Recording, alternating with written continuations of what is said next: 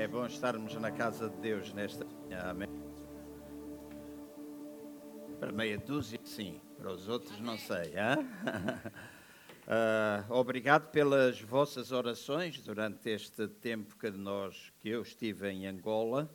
Uh, foi um tempo muito abençoado, aquele que nós tivemos ali. Uh, alguma coisa nova e está a ser feita, há uma nova história a ser escrita.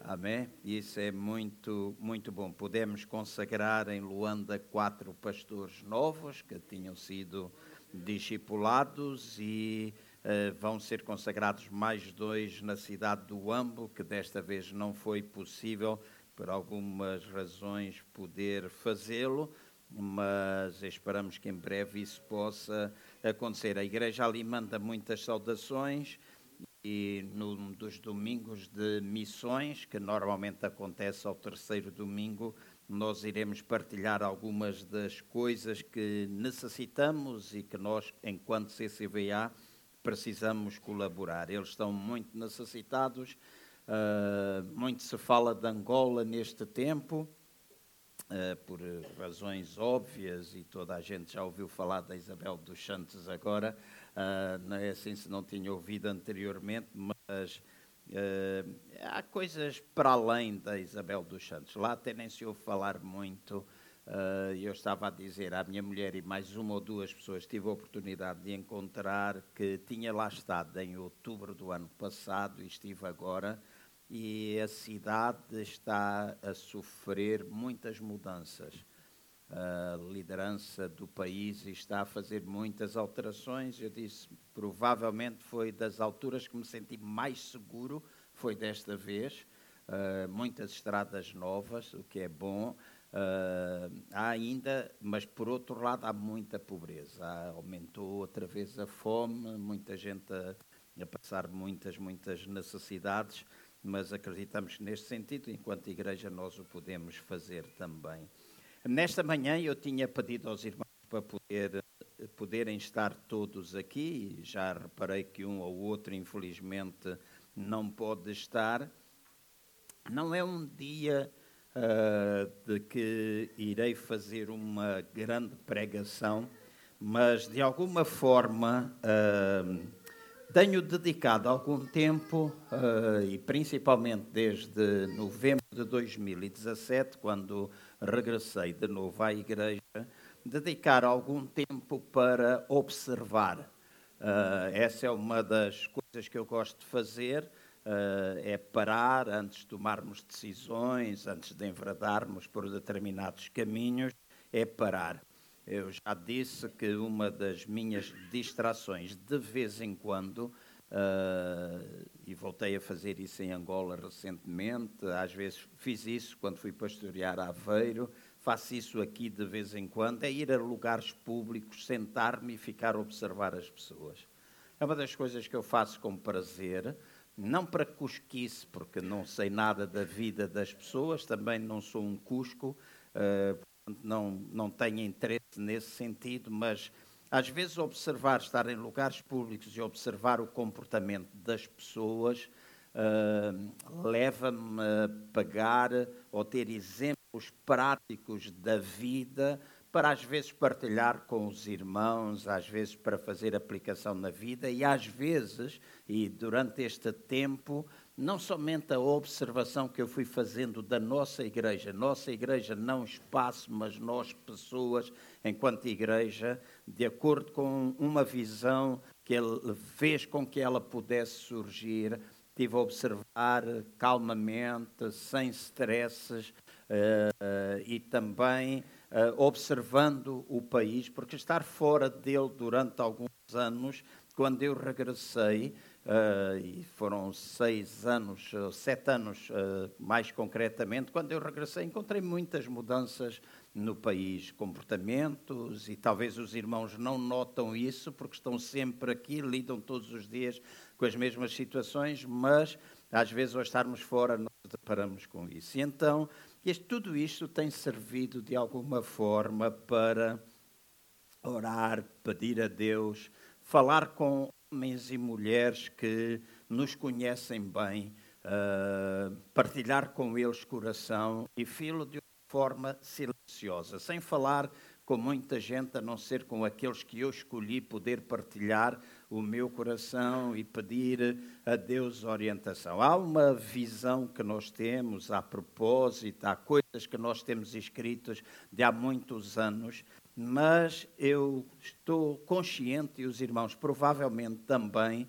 que a nossa cidade uh, e a nossa igreja não é a mesma de há 20 anos atrás.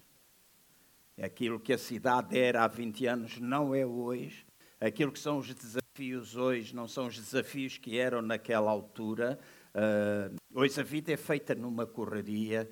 Hoje não há trabalhos estáveis. Hoje não há aquele trabalho, na maior parte dos casos, que a pessoa começa a trabalhar hoje. Vou dizer, nos próximos 30 anos ou 40 anos, vou trabalhar aqui. Hoje, toda a gente Muita gente trabalha com contratos a prazo, não é assim, recibos verdes, as coisas não são da mesma forma. A cultura também mudou muito. Nós hoje somos um país onde estamos cheios de pessoas das mais diferentes culturas, raças, nações. Basta irmos para a cidade de Lisboa. Aveiro é uma cidade pequena e quando eu vou fazer as minhas caminhadas, por sinal, perdi uns quilos em Angola. Foi, foi bom, comi só peixe e isso deve-te alegrar, e legumes. Não é? Só um dia comi óleo de palma, não é? Mas que teve de ser, teve de ser um calulu com funge. Mas o funge é melhor que a batata, eu já fiz. Uh, mas quando vou fazer as minhas caminhadas, Uh, é fácil encontrar angolanos, é fácil encontrar ingleses, uh, os franceses estão a tomar muito da cidade de Aveiro, brasileiros. Então, nós temos hoje muitas culturas e nós precisamos pensar igreja de maneira que nós possamos alcançar essas pessoas que estão à nossa volta. Também ter uma igreja em Moscavide é vamos dizer, é, pode ser um bocado semelhante a ter uma igreja aqui no Prior Velho, porque há uma determinada área que nós temos de influência, mas ter uma igreja no bairro de Alvalade não é a mesma coisa que nós termos uma igreja aqui. Certo? Nós podemos pensar que sim, nós podemos pensar que podemos fazer as mesmas coisas, nós podemos pensar que vamos continuar a fazer da forma como nós sempre fizemos, mas será um erro crasso se nós mantivermos a mesma mentalidade que nós tínhamos, fazendo as mesmas coisas e esperarmos coisas novas de Deus. Porque quando nós falamos do novo de Deus, da novidade de Deus, não é simplesmente fazer coisas novas, mas é na realidade que aquilo que é o som de Deus para o presente possa ser ouvido entre nós e de nós passar para as nossas comunidades. E precisamos, às vezes, ir ajustando a forma como nós fazemos as coisas, as declarações que nós temos, o empenho que nós vamos ter. Às vezes precisamos reajustar situações dentro da igreja, às vezes precisamos rescalonar determinadas coisas, às vezes nós precisamos organizar, às vezes nós precisamos acabar com. Então, há muita coisa que se nós queremos ter vitalidade, e a igreja não é simplesmente uma instituição, a igreja é um organismo vivo que carrega a vida de Deus. Então, se é um organismo vivo, nós de uma vez por todas temos de parar com aquilo que pura e simplesmente nos vai matando ou adormecendo, de maneira que nós possamos manter a vitalidade, a presença de Deus, o som de Deus bem atual, de maneira que nós possamos alcançar. Porque nós não estamos aqui neste mundo por causa de nós, nem estamos aqui, deixem-me se isto ferir a uma ou outra pessoa, esta é de facto, esta é de facto a realidade. Nós não estamos aqui por causa de irmos para o céu. Nós não estamos aqui, até porque a nossa terra prometida não é o céu, é esta terra. Então, nós estamos aqui para conquistar, para influenciar, para ser sal, para ser luz. E se nós somos sal, nós vamos fazendo preservar os valores de Deus. Nós somos atacados de todas as formas. Hoje há uh, situações que nos são estranhas e às vezes nós pensamos que temos de lutar contra estas coisas. Durante este tempo em Angola, uh, no meio de uma série de situações, uh, tive duas, três noites que eu quase não consegui dormir e estava a orar. E às vezes nós temos a tendência, quando estamos diante de problemas, de pensar que nós temos de fazer guerra espiritual. E o Espírito do Senhor, uma das noites, eu até publiquei, e às vezes eu falo isso também com TED, então não é uma coisa nova minha, mas o Espírito do Senhor trouxe isso ao meu espírito outra vez. Eu não combato as trevas pisando a cabeça do inimigo, ou fazendo isto ou aquilo, ou guerreando, ou convocar para grandes concentrações de guerra espiritual. Eu combato a ação do inimigo quando eu acendo a luz de Cristo. Quando eu acendo a luz, a luz acaba com as trevas. As trevas nunca acabam com a luz. Então, enquanto igreja, nós precisamos perceber que há paradigmas, há coisas que nós temos de pôr de lado, forma como nós fizemos, e eu estou certo que esta é a minha oração. Há coisas que, enquanto pastores, nós não gostamos, coisas que nós gostamos, como é comum a todas as outras pessoas, e na igreja, enquanto pastor desta igreja, há coisas que eu posso apreciar, coisas que eu posso não apreciar, há alturas que eu vou falar, há alturas que eu vou ficar calado, mas há coisas que eu tenho orado para que o Espírito do Senhor nos possa ajudar. Por exemplo, há bocado estava aqui e quando nós estávamos a falar acerca do amor de Deus, a cantar acerca do amor de Deus, a Cristina falou também um pouco acerca do amor de Deus. Imediatamente o Espírito do Senhor me trouxe aquela passagem de 1 Coríntios, capítulo 13, e fez a descrição o que é o amor. Porque nós falamos, temos às vezes muita linguagem bonita, não é assim? Linguagem evangélica, linguagem cristã, e nós dizemos, devemos nos amar uns aos outros, e a gente vai e ama, eu amo-te muito, dou-te um grande abraço. Mas, mas, escutem bem, se eu sair do pé da minha irmã e acabei de dizer que lhe amo, e quando chegar lá fora falar mal dela, eu não a amo. Porque o amor não fala mal certo? O amor não fala mal. Então, não, há coisas que nós precisamos mudar. E se nós precisamos mudar e precisamos ter um foco, ter uma direção, há coisas que nós vamos ter de passar a fazer e esforçarmos para que todos juntos, porque a igreja é um corpo, não é um homem, é um corpo. Amém? Aqui não há uh, os amigos do A ou os amigos do B. Aqui há um corpo. Porque se nós temos os amigos do A ou os amigos do B, nós estamos errados. Estamos iguaizinhos à primeira igreja, à, à, igreja em Corinto. Eu sou de Paulo, eu sou de Apolo, eu sou de Pedro, eu sou deste, eu sou daquele, eu sou daquele outro. E até havia lá uns que eram muito espirituais. Nós cá somos de Cristo, tão carnais como os outros porque aquilo que Paulo dizia é: vocês não devem dizer eu sou deste ou daquele, nem tampouco dizer eu sou de Cristo, mas vocês devem dizer Cristo é nosso. Então, Cristo, Ele é nosso. Nós pertencemos uns aos outros.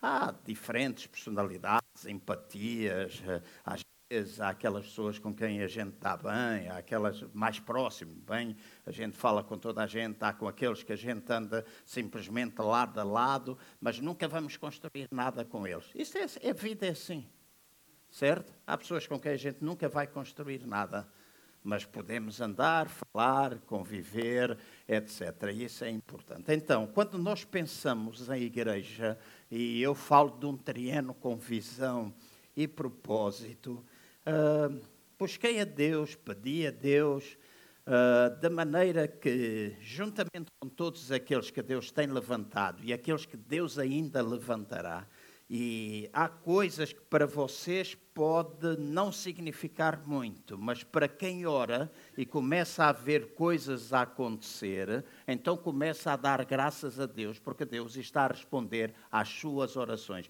E às vezes é oração de uma só pessoa, mas a Bíblia diz: a oração de um justo pode muito em seus efeitos. É importante que, enquanto igreja, nós oremos, por isso, primeiras e terceiras sextas-feiras do mês, nós vamos estar. Tá, éramos só uma, mas passaremos a ter a primeira e a terceira, e se calhar depois vamos passar a ter todos os meses. Porque deixem-me dizer, a saúde espiritual de uma igreja e a sua, uh, o seu estado de saudável ou não é medido também pela forma como nós nos relacionamos com Deus. Então, se nós queremos falar de oração, e se nós dizemos oramos e oramos e oramos, é bom que a gente pague um preço. E a vida não é fácil. Hoje eu entendo não é fácil. Gente que trabalha por turnos, gente que trabalha das mais diferentes, de diferentes horários, diferentes lugares. As pessoas hoje vivem muito distantes, etc. Mas se nós queremos, nós pagamos um preço. Porque nós sempre quando temos, uh, nós pagamos um preço quando nós valorizamos alguma coisa. Amém? Eu já fui ver, porque eu sou, sou benfiquista e agora não está aqui a falar, porque eu sou amigo dos sportinguistas, dos esportistas, dos bracarenses e tudo, e sei que o Benfica perdeu quando eu estive lá, é assim? Então, muitos amigos brincaram comigo, eu disse, é porque tenho um amigo muito portista e ele gozou todo comigo, eu disse, mas eu já fui ver de propósito, aliás, já cheguei a estar de férias no Algarve e vir de propósito ver o jogo da apresentação do Benfica, porque eu queria ver, falava-se de jogadores novos. Então, a mim não me importou vir do Algarve até aqui para ver um jogo. Então não me deve importar eu, às vezes, abdicar de um determinado número de coisas, a menos que não seja mesmo de todo possível, para poder estar junto com os meus irmãos a orar. A oração tem poder. A oração tem poder. E é a oração faz Deus mover-se. Não muda Deus, porque a oração não muda, mas faz Deus mover-se. Então, é, torna-se importante, e nós dizemos, nós queremos salvação de pessoas. Deixa-me enfatizar isto. Neste próximo triênio, esta igreja precisa perceber que nós existimos essencialmente para o próximo. Eu não estou feliz, provavelmente os irmãos não estão felizes, demais líderes desta igreja provavelmente não estão felizes e não estaremos felizes se nós não virmos pessoas a serem conduzidas a Cristo. Caso contrário, nós viramos um clube viramos um clube. E então uh, temos boas instalações, temos boas coisas aqui dentro, mas tudo deixa de fazer sentido se nós não alcançarmos pessoas. Uh, Angola é sempre um desafio para mim e às vezes eu digo isto, e disse isto, foi uma das primeiras coisas que eu disse à minha mulher quando cheguei, eu disse, eu às vezes dá-me vontade que a maior parte das pessoas que eu conheço pudessem ir a Angola 10, 15 dias para ver o como é viver em determinadas situações e elas deixariam de reclamar de tanta coisa. Eu tive em igrejas agora, a nossa igreja da Mundial não tem um instrumento de som. Algumas igrejas onde eu estive não têm cadeiras, não têm banco é uma lata numa ponta, uma lata noutra ponta cheia de cimento com uma tábua por cima. E as pessoas estão ali três horas a louvar a Deus. E louvam com alegria, dançam, celebram, trazem farinha, trazem cana do açúcar, trazem fruta. Essa é a oferta deles. E trazem à frente, e vêm a dançar e celebram. E a presença de Deus. Quando chega o tempo de oração, aquela, às vezes, ferros de um lado, coberto com chapa, quase que vem abaixo. Um calor difícil. Estive na Mundial, fiquei completamente ensopado, cuecas, calças, camisa, completamente ensopado. Mas um tempo maravilhoso que nós tivemos ali. O Ted esteve no Cacoaco E as pessoas, o poder, a unção de Deus foi tão forte em ambos os lugares. No culto de celebração, as pessoas não estão cá preocupadas se vai acontecer assim ou vai. Elas querem, têm fome, têm sede de Deus. Então, nós precisamos, enquanto igreja, e uma das observações que eu tenho feito uh, ao longo deste tempo é que nós precisamos, na realidade, ter um foco comum. Nós não podemos, enquanto igreja, e conheçam o meu coração nesta manhã, não falei isso com ninguém. Conheçam o meu coração. Nós não podemos, enquanto igreja, andarmos tipo barata tonta sem saber para onde é que nós vamos. E quando nós fazemos alguma coisa, independentemente se é no Ministério A, B, X, Y, Z, nós precisamos fazê-lo com foco, com visão, seguindo uma visão, um propósito. Deixem-me dizer assim: não é a organização que traz avivamento. Não é. Não é as organizações que trazem avivamento. Não é a gente ter tudo tão bem, tão bem, tão bem estruturado que traz avivamento. Mas o avivamento também sem organização é um caos. Então, nós precisamos entrosar bem as coisas, nós precisamos ser bem concisos, nós precisamos ser. Uh, ter direção, ter de facto foco. E quando eu digo que neste triângulo 2020, 2021, 2022, eu gostaria de, nesta manhã, apresentar algumas coisas aos irmãos sem ser demasiado exaustivo. Eu vou colocar a maior parte, aliás, não vou já, já coloquei, só falta depois ser trabalhado pela multimédia. Vamos colocar muitas destas coisas na revista da apresentação da igreja. Eu espero no próximo domingo ou no domingo a seguir entregar por escrito aos irmãos alguns dos alvos que nós juntos vamos caminhar, na direção que nós vamos caminhar nestes próximos três anos. Eu não quero perder o meu tempo. Tenho 64 anos de idade eu olho para a frente, uh, o pai do, do Francisco morreu, né? nós há pouco falávamos, e faleceu com 91 anos. O Armando uh, soube pelo, pelo Ferreira, mas depois o Armando é que colocou a idade. O irmão Camões, alguns de nós que estamos aqui conhecemos o irmão Camões, morreu com 95 anos. Que bom, não é? Que bom. O seu funeral é amanhã. Mas que bom. E eu penso, 64 anos, vamos dizer, se eu tiver mais 30 anos pela minha frente, à minha frente, eu não quero perder, já vivi mais do que aquilo que eu tenho para viver, provavelmente. Certo?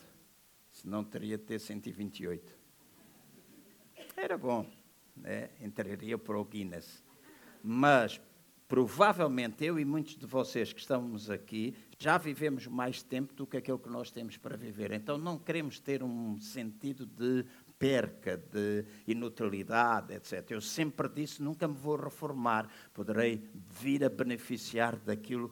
Há 41 anos que eu pago impostos, pago segurança social, etc. Então, se eu tiver direito à reforma, eu vou ter direito à reforma. Já sei que me roubaram dois anos. Né, isso eu já sei que não, de 78 a 80 eles não tomaram nota, só informatizaram a partir de 80. Agora sou eu que tenho que dizer onde é que eu estive, como paguei, etc, etc. Mas isso não é chamado para aqui.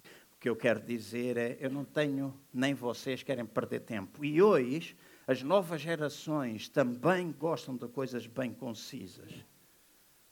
Também não gostam de perder tempo, algumas delas, algumas de, dentre as gerações mais novas, às vezes não há sentido, não há responsabilidade, não há respeito pela autoridade, há uma série de coisas que eles têm e que nós precisamos passar esses valores para eles. Nós precisamos passar, enquanto igreja, esses valores para eles. Mas também ninguém quer perder. E as coisas têm de ter dinâmica. A gente tem que ter dinâmica, a gente tem que ter a tal vivacidade. Então, quando nós falamos de um triênio, nestes próximos três anos há coisas que nós vamos fazer. Nós sempre tivemos como visão e usávamos uma frase que resumia tudo aquilo que a gente pensava que era uma igreja família restauradora e gloriosa que frutifica e implanta o reino de Deus. Eu não sei quantos de vocês sabiam essa frase, mas nós vamos ter de aprender a nossa visão. Porque é a visão que nos dá propósito. É a visão que nos ajuda a construir ou edificar as coisas assentes nisso. Esse é um dos pilares principais. Então eu estava orando e pedindo, e, e há algumas coisas que aquela frase resume. Se eu puder pegar naquilo tudo, eu posso resumir em três coisas. Uma igreja família. Nós falamos muito uma igreja família. Eu entendo que a igreja, independentemente do seu tamanho, e deixem-me dizer, nós podemos ter mil, duas mil, três mil, cinco mil, dez mil pessoas e ainda sermos uma igreja família. Eu sou angolano de nascença, uh, meu avô, meu trisavô era negro, a minha trisavó era branca, 1800 e qualquer coisa. Eu não sei como é que aqueles dois se conheceram, mas essa é a origem da minha família materna. Depois foram casando, as mulheres foram casando com pessoas da raça branca, a parte do meu pai, o meu avô foi para lá com 12 anos em 1904 a acompanhar o pai dele, que era judeu, e estava na Figueira da Foz e acabou por ir para lá. O meu avô viveu muitos anos com uma senhora chamada Leocádia. A dona Leocádia era a tia da mulher do bispo da Igreja Metodista, Emílio de Carvalho, que está com 80 e tal anos e reformado. E então eu tenho lá primos e primas e tias e não sei quê, que eu perdi-os de conta. Às vezes o meu pai dizia, olha, este é teu primo. Não, né? não eram os macacos na Barra do Conza. Porque se tem lá, a gente vai, vai lá visitar os macacos de vez em quando né, à Barra do Kwanza, mas este é teu primo, né? E eu disse, ah, ok, primo, tudo bem, dava um grande abraço, é o primo, é o primo, é o sobrinho, e depois lá tudo é irmão, tudo é pai, tudo é primo, tudo é não sei o quê. E, então, é possível ter uma família grande e nós somos família, sermos família. É possível nós termos muita gente e nós sermos família. E esta deve ser uma das bases. E para para nós percebermos família, nós pensamos só em beijinhos, abraços, etc. Mas também pensamos nas discussões, nas guerras, nas notícias, da gente se pagar às vezes uns com os outros e fazermos faísca. E mesmo assim não deixamos de ser faísca. Família. Eu conheço muitas famílias que às vezes os irmãos andam todos à pancada, mas no dia em que se toca num, eles unem-se todos e é uma carga de trabalhos. Certo? Eu conheço famílias assim. Não vou dizer o nome, porque algumas de vocês, vocês também provavelmente conhecem. Então, uma igreja família. Depois, uma das coisas que eu acho que é mais maravilhoso é estarmos apaixonados por Deus. É nós estarmos apaixonados por Ele. E depois estarmos apaixonados por Ele, que nós vivemos em função do próximo. Então, nós existimos para o próximo. Nós não estamos aqui simplesmente para encher o nosso tempo, nós existimos para o próximo. E quem é que é o nosso próximo? Somos todos nós. Amém? Então, nós não podemos ser uma igreja que só acolhe bem quem nos visita pela primeira vez. Nós temos de ser uma igreja que é família e que acolhe bem quem está cá sempre relacionamentos entre nós, a maneira como a gente lida. Então, a nossa visão é uma igreja família apaixonada por Deus e que existe para o próximo. Para mim, resume tudo aquilo que nós temos vindo a falar.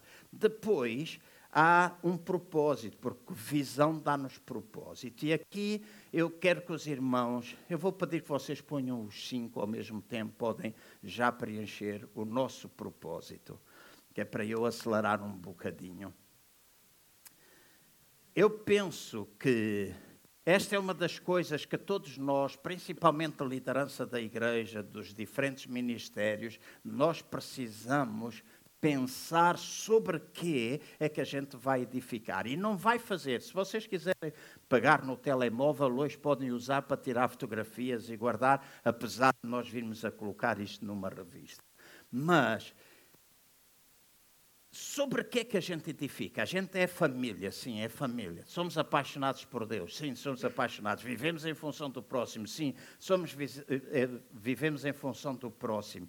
Mas sobre que pilares é que a gente está a edificar? Sobre que fundamentos é que nós estamos a edificar? Porque é o propósito que nos dá direção, é o propósito que nos leva em direção a alguma coisa que nós valorizamos. E há algumas coisas que são, para mim, fundamentais. Uma é adorar. E quando nós falamos de adorar, tem a ver com o nosso tempo individual e o nosso tempo coletivo de relacionamento com Deus.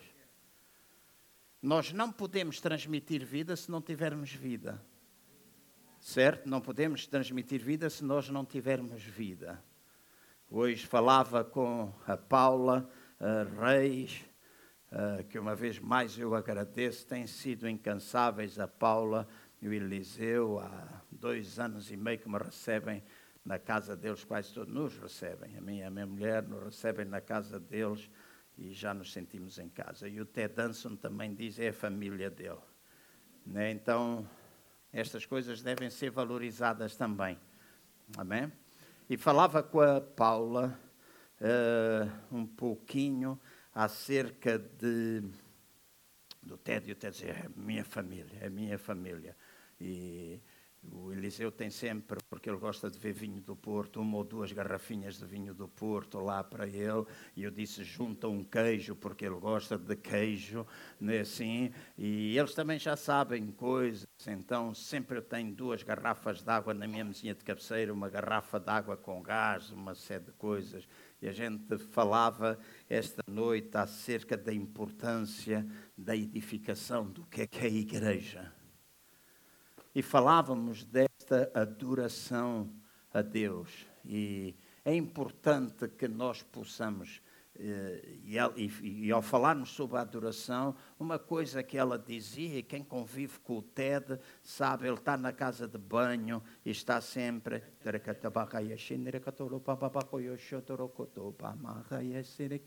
cantar em línguas ou falar em línguas. Ele pôs o Francisco a correr 8 quilómetros. Ele corre 10 todos os dias, corre 10 quilómetros. O Francisco corre 8. Mas o Francisco diz: Pastor João, aquele homem ensinou-me a falar em línguas e a minha vida mudou. Porque o Francisco recebe-o na casa dele, lá em Angola. E todos os dias, às 5 da manhã, Francisco levanta, prepara, porque às 6 horas eles saem para correr 10 quilómetros, o TED 8 o Francisco disse: Eu corria cinco, seis, sete, oito, e agora já vou nos oito. E ele diz: Eu vou todo o caminho a falar em línguas, porque o TED é assim que vai fazer todo o caminho. Às vezes a minha mulher diz: O que é que estás para aí a cantarolar? Cantarola aí com voz de homem porque eu normalmente eu não sei cantar muito bem. Quando eu cantava, tive uma banda, cantava no coral, eu era tenor. À minha frente tinha a irmã Estrela, lembras-te? São a irmã Estrela que eu lhe desmanchava o carrapito todo. Mas o tenor tem aquela voz fina. Então eu, quando canto, eu canto.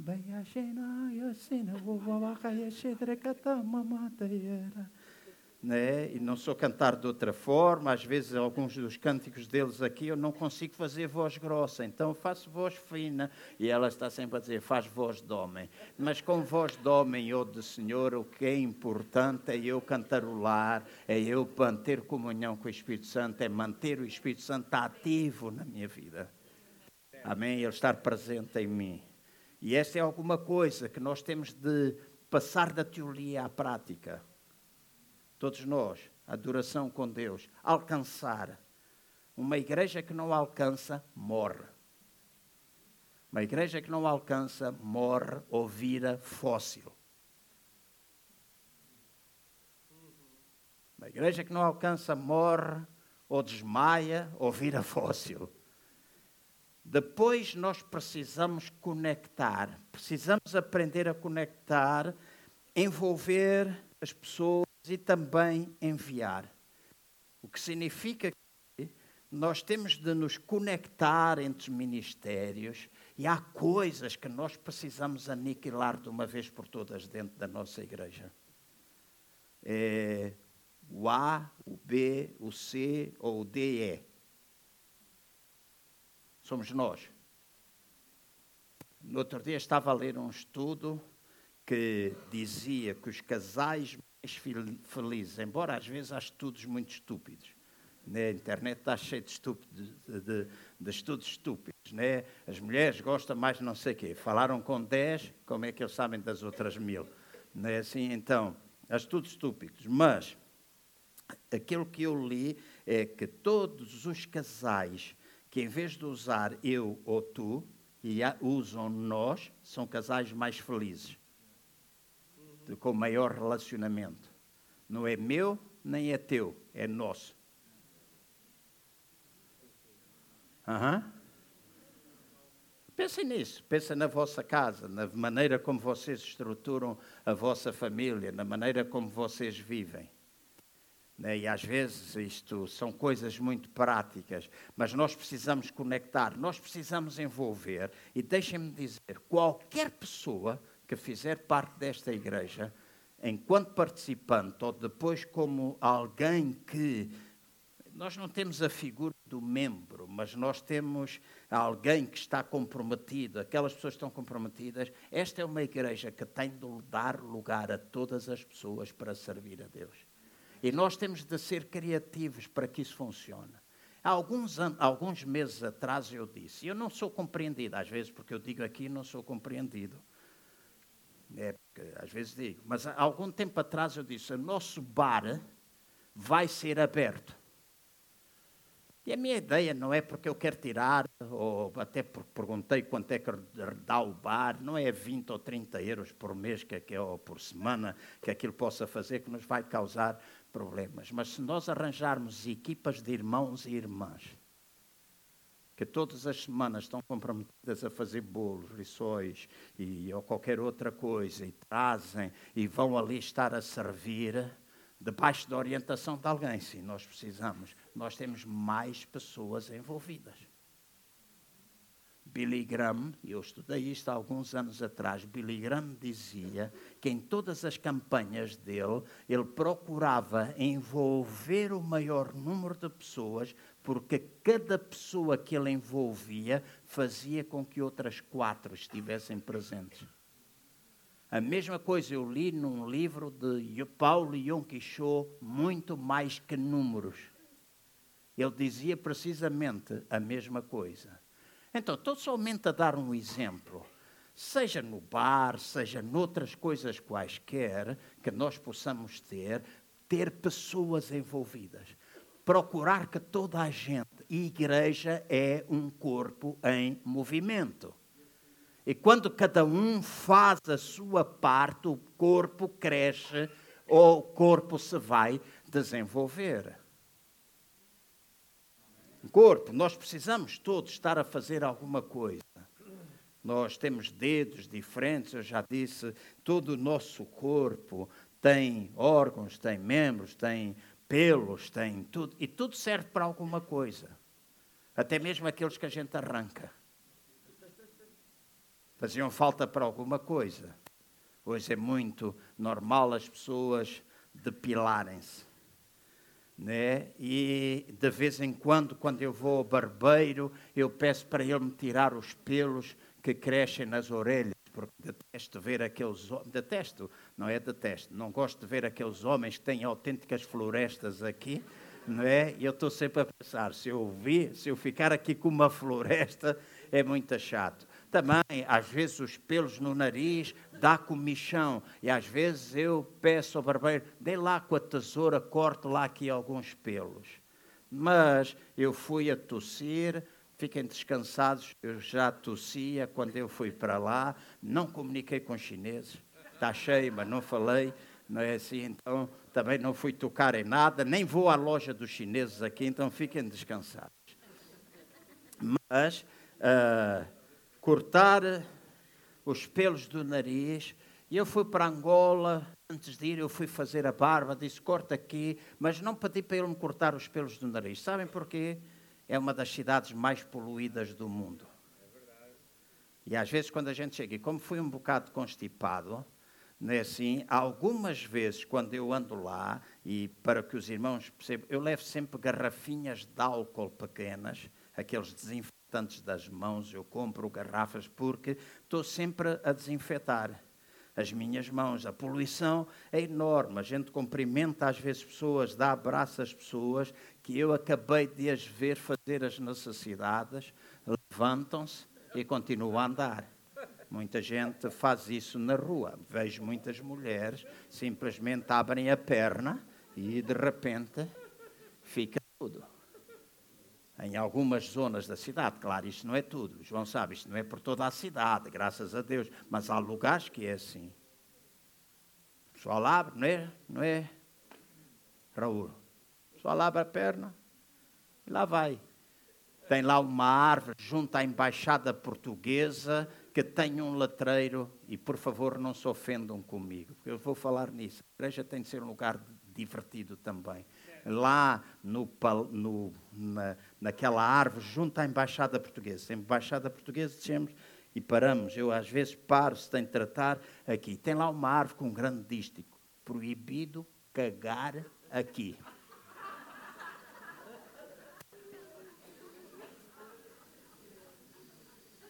Por que, que aquele dístico está lá? Porque alguém. Já lá foi fazer a necessidade. Certo?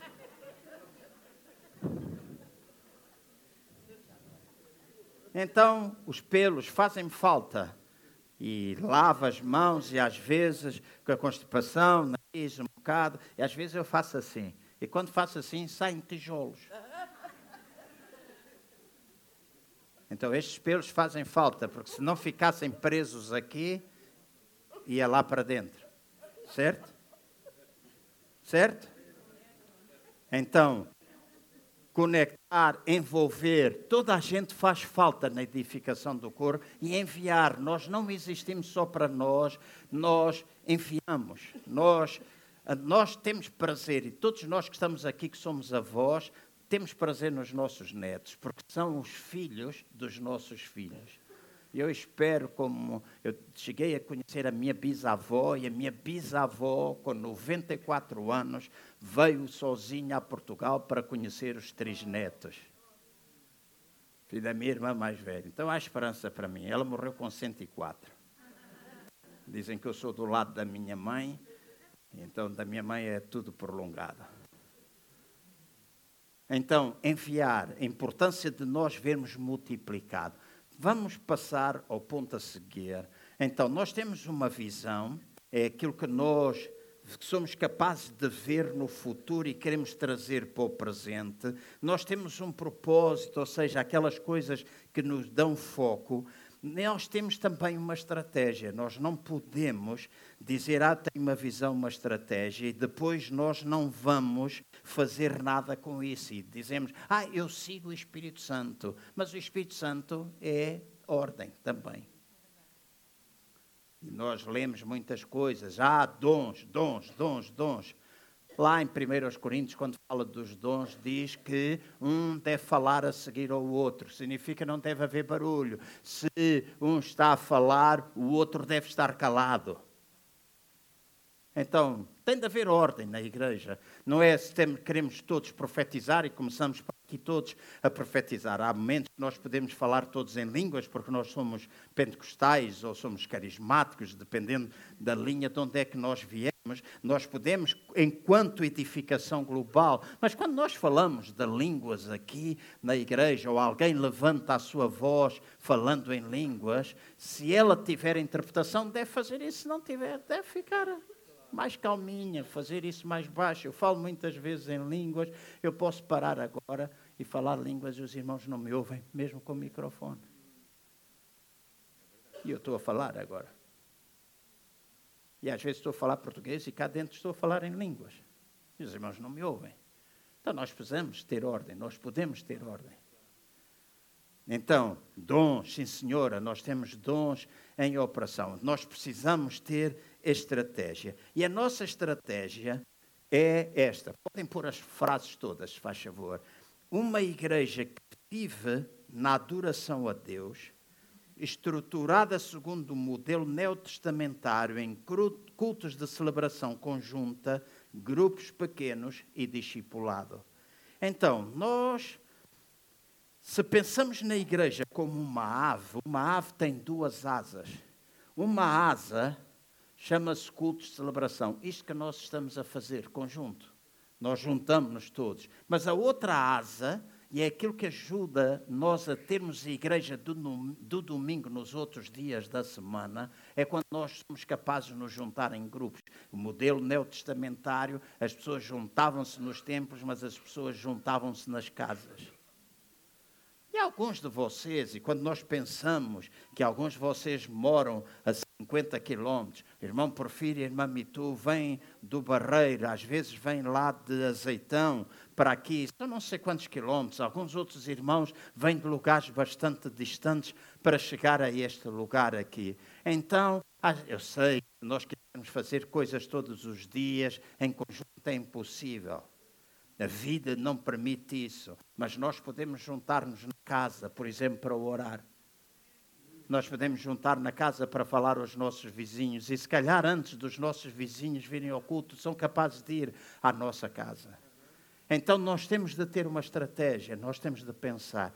E eu digo isto: nós, em breve, vamos. Nós temos dois grupos pequenos dos jovens mas nós vamos continuar a ter esses dois grupos, mas vamos ter muitos mais grupos, mas vamos tê-lo com um propósito.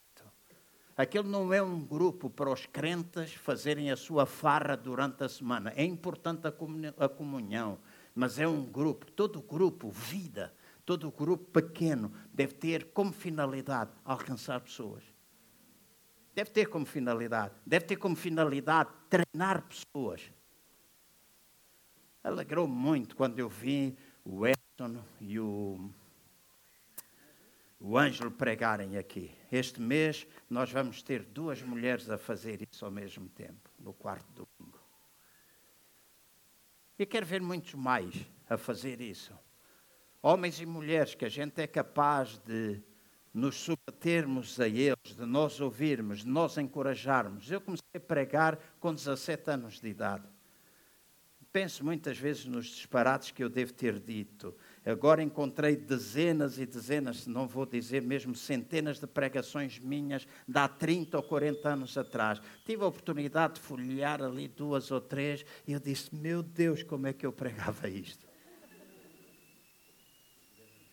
Meu Deus, como é que eu pregava isso? Preguei coisas estúpidas, convencido que estava a fazer bem. Por isso Deus perdoa. Mas às vezes nós fazemos. Então, alguém tem de apoiar. Dou graças a Deus pelo meu pastor com 26 anos de idade, Daniel Ferreira, um brasileiro, foi capaz de acreditar num miúdo de 17 anos e pôr a pregar num culto domingo à noite. Criei filhos e exalceios, mas eles se rebelaram contra mim. Foi a minha primeira pregação, 11 minutos. De vocês querem que o tempo volte para trás, mas ele nunca volta. Então, uma igreja estruturada segundo o modelo neotestamentário, culto de celebração conjunta, grupos pequenos e discipulado. E graças a Deus, Deus tem respondido à minha oração neste sentido. Há gente que já está aqui dentro da igreja que nos vai ajudar a nós revitalizarmos e tornarmos a criar os grupos vida os grupos pequenos, as casas de oração. E eu, deixem-me dizer assim, não estou a pensar começar com 10, 15, 20 ou 30. Eu até posso começar com dois ou três, mas isso vai servir de modelo. Nós estamos a falar de três anos. E eu tenho um alvo para os próximos três anos. Eu tenho dito, daqui a um ano eu quero ter X, daqui a dois anos eu quero ter Y, daqui a três anos eu quero ter Z. E alguns de vocês vão dizer, mas você não sabe, amanhã, o dia do amanhã, o dia da manhã, se Jesus Cristo vier e nós estivermos para todo o sempre com Ele, estaremos em grupos pequenos lá, grupos grandes, celebraremos, adoraremos, etc. Mas se Ele não vier, enquanto nós estivermos aqui na terra, isso, eu, provavelmente se esta é a nossa terra prometida, agora isso é teologia. Uh, Então nós vamos, de alguma forma, criar grupos pequenos. E graças a Deus pela resposta às minhas orações, gente que nos vai ajudar a pôr isto de pé e depois, aos poucos e poucos, nós vamos envolvendo todos aqueles que Deus for levantar. Graças a Deus que até que já há irmãs que ofereceram a sua casa para começar grupos lá em casa, sem nós termos falado muito. Agora, nós temos uma estratégia e a seguir nós temos valores. E os valores que nós temos, quando nós falamos de valores, nós estamos a falar daquelas coisas que nos, nós valorizamos, princípios que nós valorizamos que levam a ter uma prática. E eu vou pedir que sejam rápidos também. O primeiro valor que nós temos é a palavra de Deus. Nós queremos fazer tudo segundo a palavra de Deus. A palavra de Deus é a nossa autoridade máxima. Aliás, a autoridade máxima é Deus, seguirei a palavra de Deus. Nós queremos fazer e pregar todo o conselho da palavra de Deus, porque nós queremos que a Bíblia é a palavra inspirada de Deus e ela é relevante para a nossa vida, é relevante para nós podermos ser bem-sucedidos na Bíblia. A segunda, o segundo valor que nós temos é o Espírito Santo. Porque hoje, infelizmente, há muita igreja que valoriza a palavra de Deus, fala do Espírito Santo, mas não lhe dá a oportunidade. E nós podemos falar do Espírito Santo, temos o Espírito Santo, e é o Espírito Santo, e é verdade, nós amamos um Deus triuno, servimos um Deus triuno, Pai, Filho e Espírito Santo, mas o Espírito Santo tem de ter a oportunidade no nosso meio de ministrar. Então eu creio, e nós cremos enquanto igreja, que nós devemos ser totalmente dependentes do fortalecimento sobrenatural do Espírito Santo para nós podermos cumprir os propósitos de Deus nesta geração, nas gerações futuras, a fim também nós termos vidas vitoriosas. Então nós dependemos do Espírito Santo, nós dependemos desta comunhão, nós dependemos daquilo que nós podemos fazer. O terceiro valor que nós temos é a presença de Deus em tudo. Presença de Deus em tudo. Então, eu valorizo, e creio que os irmãos também, a presença tangível, aquela presença que é apalpada de Deus nas nossas vidas, como uma fonte da graça de Deus como um tempo de que a presença dele que nos conforta, que nos vai trazer refrigério. Então, nós queremos que Deus e essa é alguma coisa que cada vez mais, e eu dou graças, eu não estou a dizer que nós não estamos a fazer ou que nós não estamos a lutar por isso. Graças a Deus nós estamos a procurar, eu estou muito alegre por muitas mudanças que eu tenho visto acontecer, visto acontecer nestes últimos tempos, mas cada vez mais nós precisamos Uh, pensar que a presença tangível de Deus deve ser vista em tudo aquilo que a gente está a fazer em tudo aquilo que a gente faz. No acolhimento, no bar, no, na relação uns com os outros, na, nas crianças, nos jovens, nos adolescentes, etc, etc, etc, etc. Hoje há muita gente na nossa gera, da geração mais nova e nós que somos crentes muito antigos, uma das coisas que a gente fazia, e hoje eu sei que isso está a ser feito também na super igreja, a gente, se calhar, se for falar hoje com alguns jovens que frequentam igrejas, eu acho que aqui não acontece com nenhum dos nossos. Tive tosse. Se nós perguntarmos onde é que fica o livro de Esdras, ele não sabe onde é que fica Esdras, se é no velho, se é no novo. Se nós lhe demos uma Bíblia para a mão, ele não sabe usar a Bíblia. Se nós perguntarmos quantas vezes tu lês, quantos versículos tu sabes. Uhum. Então, Deus tem de estar presente em tudo. Quando eu era miúdo, e a ação deve-se lembrar, o irmão do Zé Manel, o Américo, uma das diversões que a gente tinha era fazer competição, ver quem é que se calava primeiro de dizer versículos. Eu dizia um versículo, ele dizia outro, um, um, um, um. e aquele que se calasse primeiro perdia e tinha de pagar uma Coca-Cola na Veneza que ficava ao lado da igreja.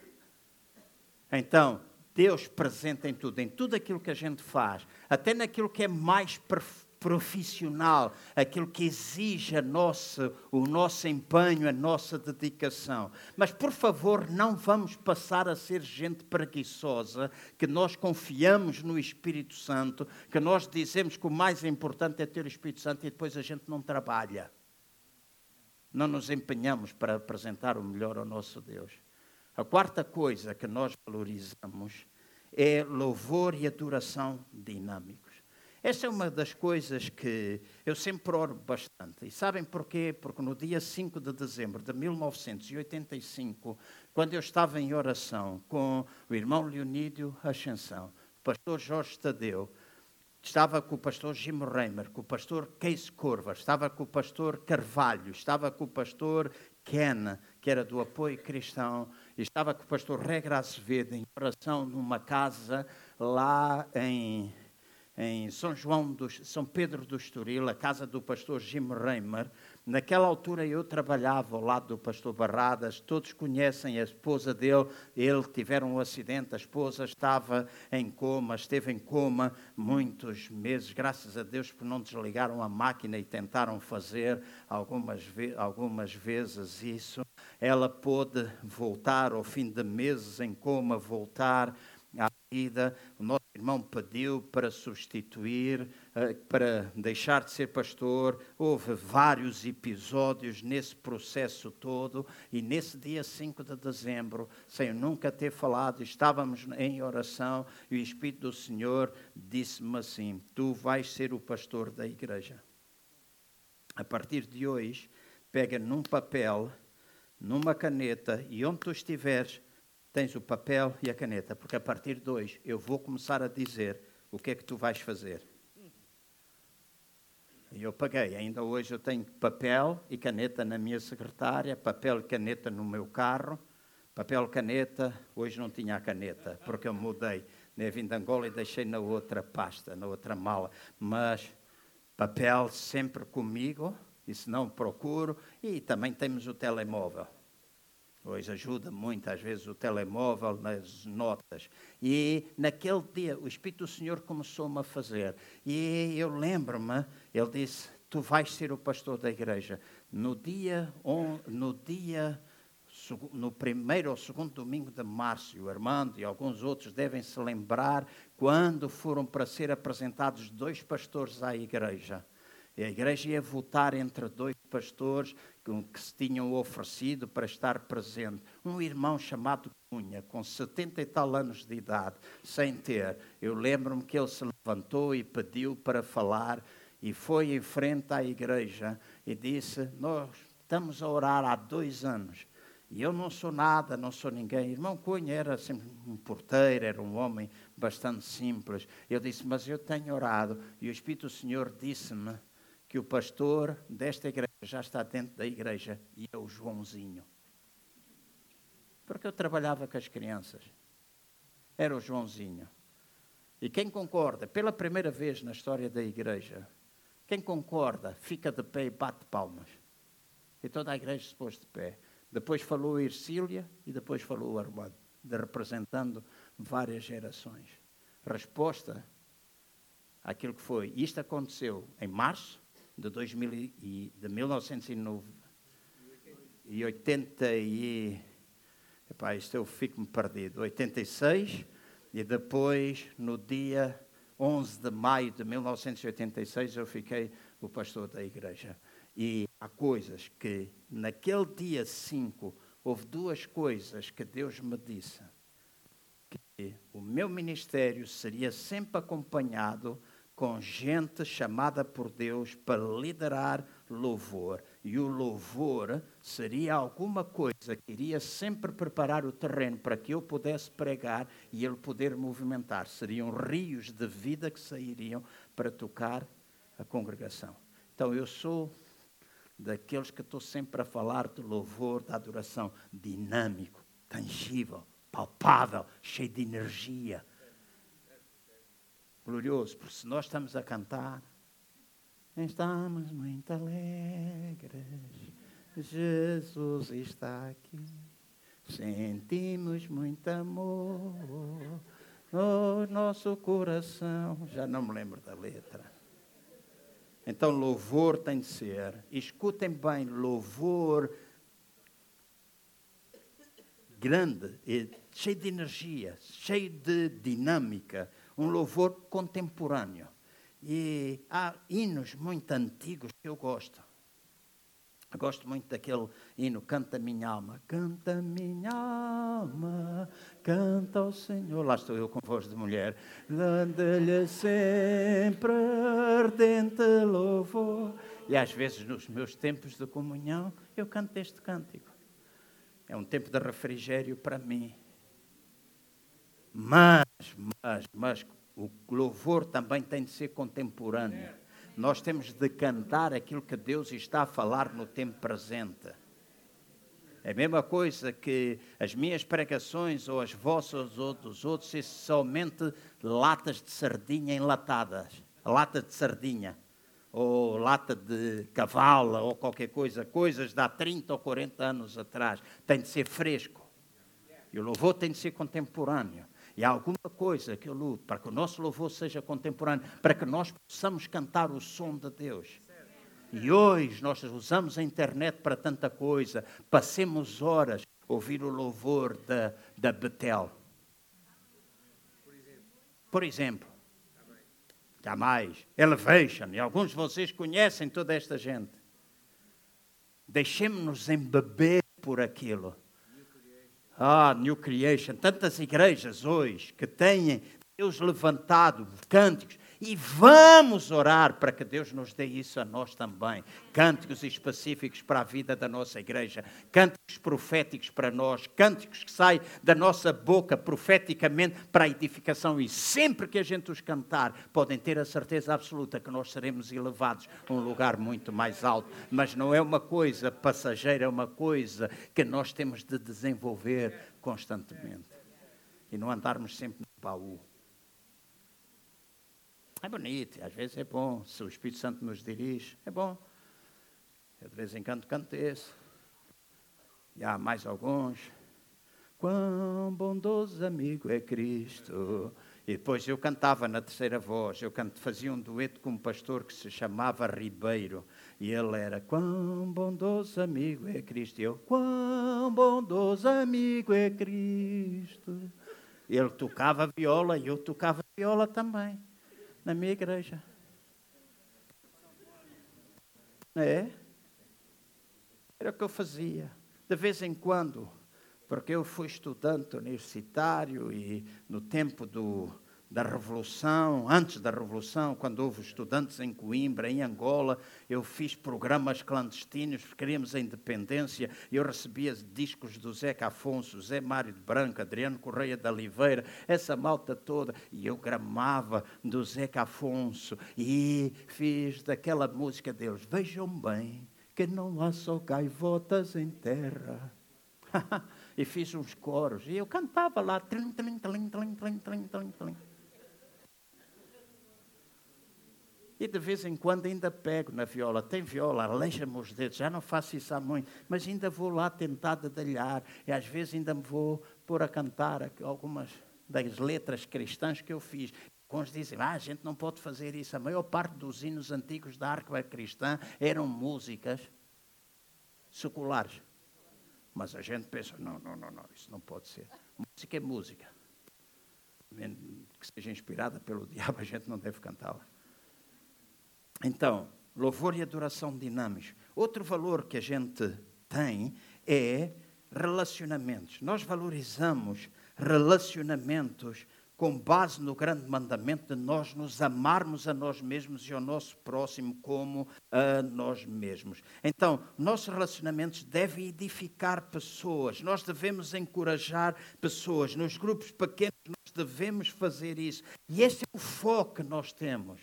Nós queremos alcançar, mas também temos de relacionar. Porque, deixem-me dizer, se nós não tivermos um ambiente saudável entre nós, qualquer pessoa que vier aqui, por mais abrilhantado que a gente esteja, por mais bem-vindos que a gente deixe ali, por mais papelinhos que a gente deita, o cheiro é nauseabundo.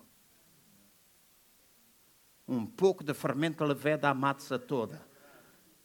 Eu preguei muitas vezes, se nós pegarmos cinco ovos.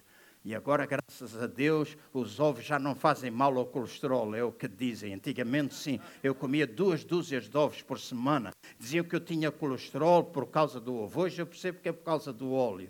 Né? Então eu hoje como três, quatro, cinco ovos por dia cozidos, muitas vezes. Outras vezes não como nenhum. Mas muitas vezes eu como. Às vezes de manhã como dois ovos. Às vezes eu faço. Ponho um bocadinho de sal. E é cozido. Dizem que faz bem, que tem tudo aquilo que a gente precisa. Mas se a gente partir um ovo e outro e outro numa tigela, a minha mulher sempre pergunta: puseste na tigela, puseste na tigela? E eu digo: não, pai, está tudo fresco. Mas com água, que é para ver se ele vai boiar, porque se a gente põe, se o ovo ficar está bom, se ficar de pé, já não é tão fresco, se ficar a boiar, está estragado.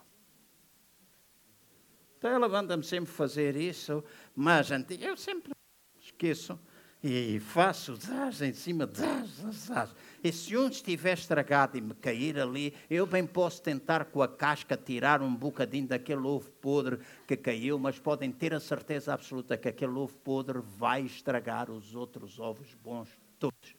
Já uma vez experimentei e não quero mais. O sabor não, é horrível e diarreia a seguir. Que é o que essas coisas estragadas fazem, não é? Limpei o intestino. Então, deixem-me dizer, relacionamentos. Relacionamentos é importante. Sexta coisa, sexta coisa, caráter e integridade. Eu vou ser rápido, o tempo está esgotado. Caráter é mais importante que os nossos dons e talentos. E há pessoas que estão aqui dentro estão cheias de talento. Mas eu ando a orar para que Deus mude o caráter delas. É a minha observação. Gente que eu amo, gente que eu gosto muito. Mas se nós vivermos sempre da mesma maneira, sempre com um espírito amargo, sempre com crítica na nossa cabeça, na nossa boca, se nós vivermos. Ah, eu posso dizer, isto é não sei o que, há alturas que é que morder a língua, gaita. Há alturas que às vezes apetece-me dizer coisas e não digo. E não é porque eu sou cobarde, não é porque eu tenho medo, é porque eu entendo. Às vezes aquilo que a gente sente é para fazer. Há alturas que me apetece dar murros. Eu agora em Angola disse a algum pessoal que estava comigo, se eu for lá e aquela pessoa, eu vou dar um murro nas trombas dele. Porque enquanto pastor às vezes também digo trombas. Uhum. Há coisas que nos aborrecem, coisas são. Jesus ficou irado. Claro, não pecou, a gente não deve pecar. Mas dar um morro nas trombas, se calhar, não é pecar, é pôr gajo no sítio. Caráter integridade. A nossa integridade, integridade naquilo que a gente faz, a nossa honestidade, confiabilidade. Nós podemos ser confiáveis.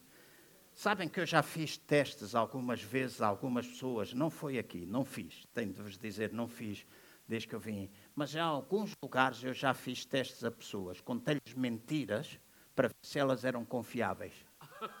E vinha ver que não eram. Porque pouco tempo depois eles espalharam a mentira e eu disse: Este gajo não presta, não tem caráter. Uhum.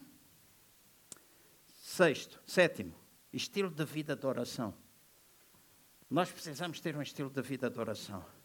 Houve uma altura que eu digo, no princípio do meu ministério, não saía de casa sem estar três horas a orar de joelhos a ler a Bíblia, todos os dias no mesmo lugar, à mesma hora. Um sofá cor de laranja comprei, comprei na Interdesign.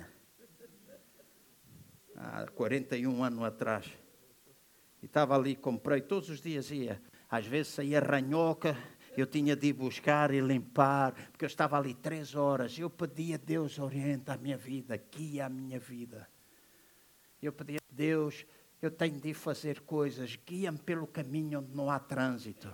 Leva-me a lojas onde eu posso comprar bom e barato, porque eu gosto de comprar bom e barato. E Deus, eu às vezes ia para entrar numa loja e Deus dizia: Não entres nessa, entra no outro lado. Deus está preocupado com essas coisas mais pequeninas da nossa vida. A gente às vezes não valoriza isso. Mas Deus está interessado. Se tu podes comprar uma Lacoste por 20 euros, por que é que vais pagar 120? Não compras aqui.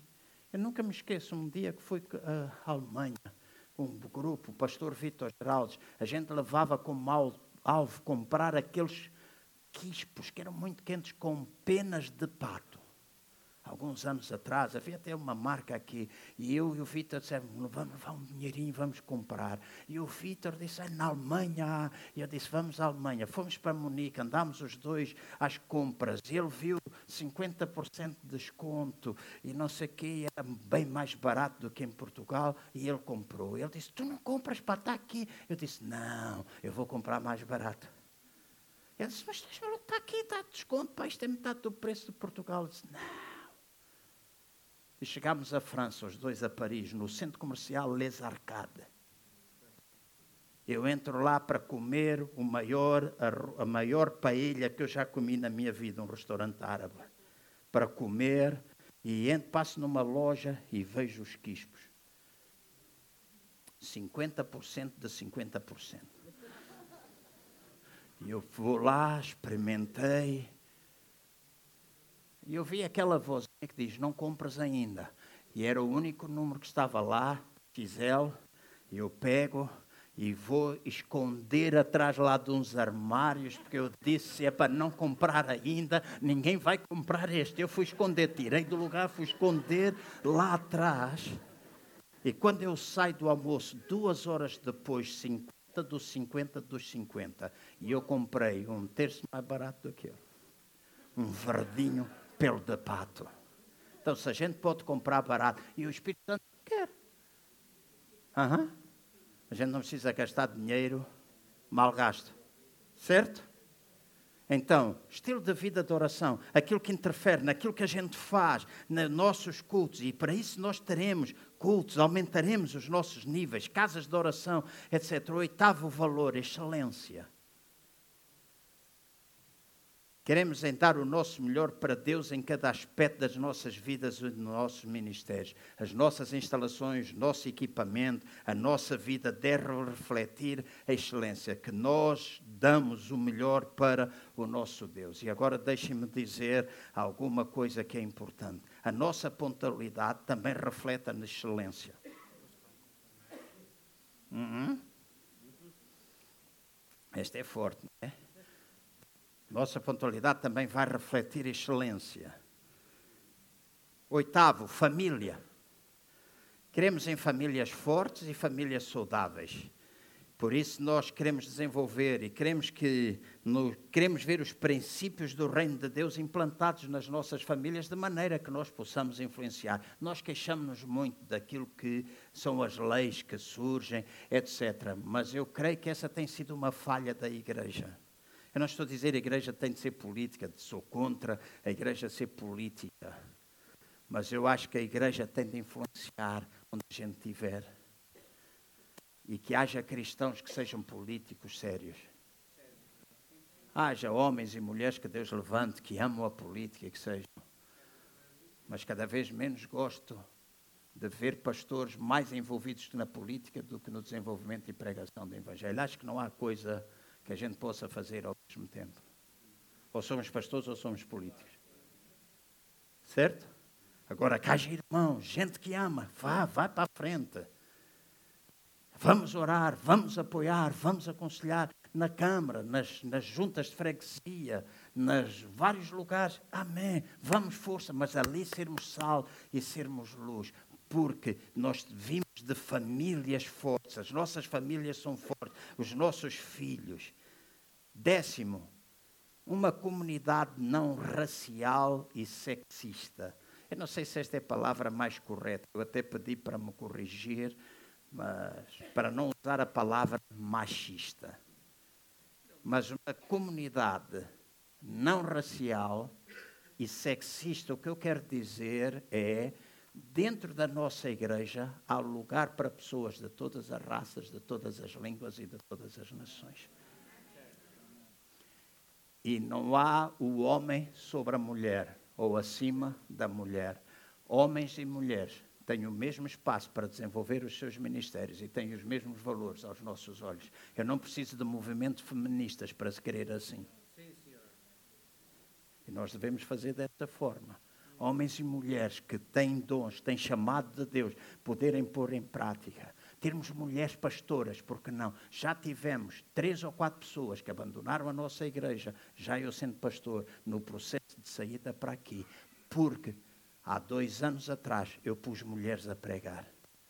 E disseram, não vou, porque está escrito na Bíblia que a mulher deve estar calada na igreja. Não sei qual é a Bíblia, ah, lá está escrito na Bíblia, mas não sei qual é o contexto onde a pessoa vai ler. E eu fiz tudo, pedi a pessoas para telefonarem, para ajudar, tentei, mas depois disse, ok, se ela pensa assim, Deus abençoe no lugar onde ela for e que na igreja onde ela está, que se é assim, estão fora daquilo que eu acredito que é a palavra de Deus. Aos olhos de Deus, nós somos co-iguais, com funções às vezes diferentes, mas temos ministérios iguais.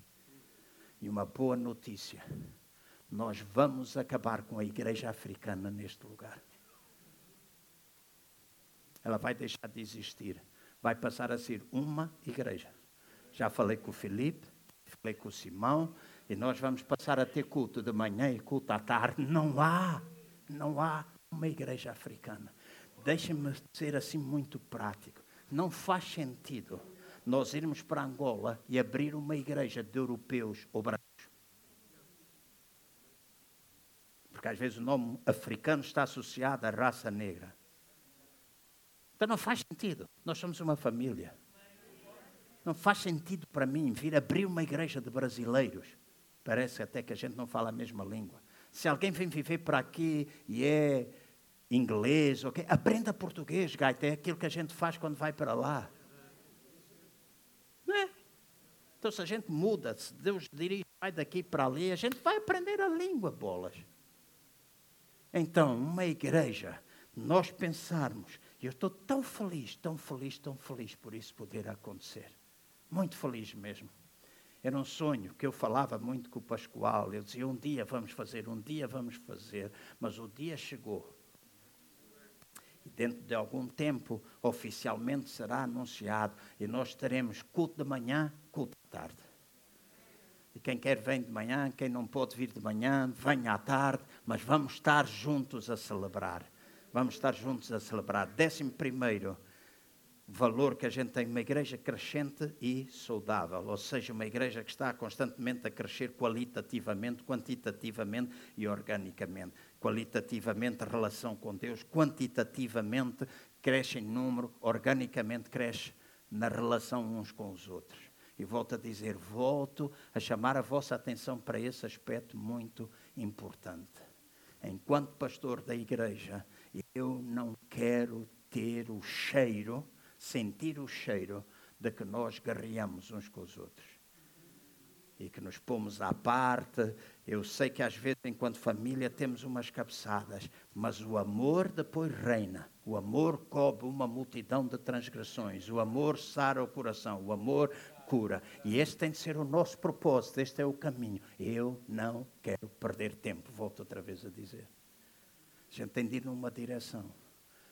Décimo segundo uma igreja que tem um ministério geracional. Significa que todas as gerações têm lugar aqui. E essa é uma alegria que eu tenho. Há hoje igrejas para jovens. Há hoje igrejas que é, tudo o que tem de ser feito é os jovens, os jovens, os jovens. E eu quero que os jovens trabalhem muito na igreja, que os jovens entendam que são a igreja hoje, não são a igreja do amanhã, que as crianças são a igreja hoje. Mas o facto de nós queremos isso dos jovens não significa que todos aqueles que estão aqui cheios de cabelos brancos, ou com cabelo ou sem cabelo, que não possam trabalhar ou não estar envolvidos, e toda a gente deve ter um lugar no corpo. E é uma alegria poder ver irmãos de idade, de muitos anos, a servir a Deus. Alguns deles precisam também humilhar, precisam dizer, ok, eu preciso aprender. Se calhar temos uma ou outra vez de fazer coisas diferentes. Se calhar às vezes a gente vai ter de dizer, olha, não faça desta maneira, contextualizar a pessoa, mas nós precisamos uns dos outros.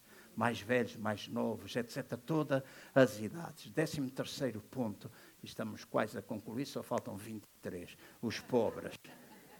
Os pobres. É mentira, estou, a brincar. Os pobres. Acreditamos, escutem bem, que a nossa igreja deve dar uma contribuição social significativa para os pobres do mundo.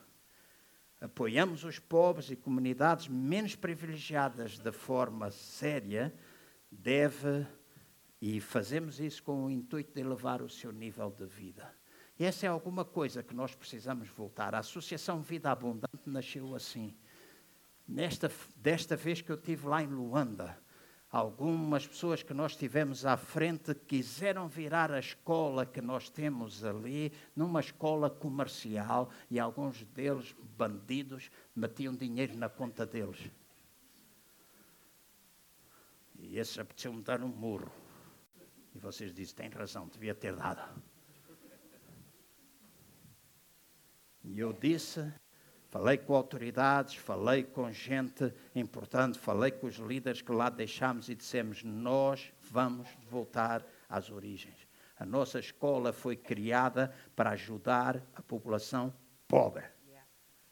E hoje temos engenheiros, temos médicos, temos informáticos, temos gente de, à frente de empresas que passou na nossa escola. 5.750 alunos nós tivemos. Chegámos a ter anos de 5.750. Dávamos comida a 3.500 crianças por dia, porque elas não tinham com comer. Era a única de refeição.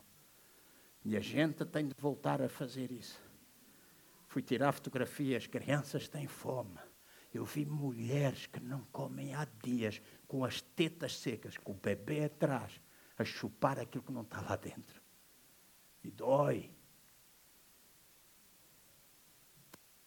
E a gente todos precisa de coisas, a gente todos precisa de comer, a gente todos tem, mas também é importante daquilo que a gente tem poder dar alguma coisa aos outros. E aqui à nossa volta nós temos necessidades. Não precisamos ir para Angola. Não precisamos ir para a Guiné. Apesar de ser importante fazermos isso mas vamos abrir os olhos e ver as necessidades à nossa volta. Os pobres têm de ter lugar na nossa igreja. Este é um lugar bom, é um lugar aprazível, mas se vier aqui alguém todo sujo, tem de ser tão bem recebido como o Presidente da República. E se tu queres tirar a fotografia, tira a fotografia com o pobre e tira com o Presidente da República. É o que muita gente hoje quer, ficar ao lado do Presidente da República para publicar no Facebook. Eu estou ao lado do, do Marcelo Rebelo de Sousa. Então, os pobres, uma igreja que vai mover a sua ação em direção aos pobres. Uma igreja de recurso, 14. Estamos mesmo a acabar. Uma igreja de recurso. Nosso material, aquilo que nós fazemos deve ser recurso para os crentes, de maneira que nós tenhamos vidas frutíferas e nós possamos ter pessoas treinadas em ministério para poder desenvolver a vida de outras pessoas aqui. Décimo quinto, cura. E cura, quando nós falamos de cura, falamos de cura emocional e falamos de cura física.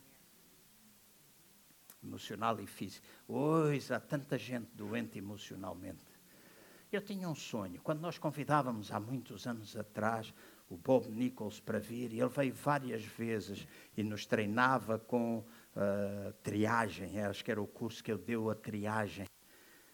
Aquilo que eu tinha pedido é: Bob, vem cá e treina os nossos líderes, porque eu quero abrir na igreja gratuitamente para a comunidade aquelas pessoas que não têm dinheiro, porque aqueles que têm dinheiro vão ao psicólogo, vão gastar dinheiro aqui, ali, acolá, vão ao psiquiatra, fazem tudo, mas aqueles que não têm dinheiro.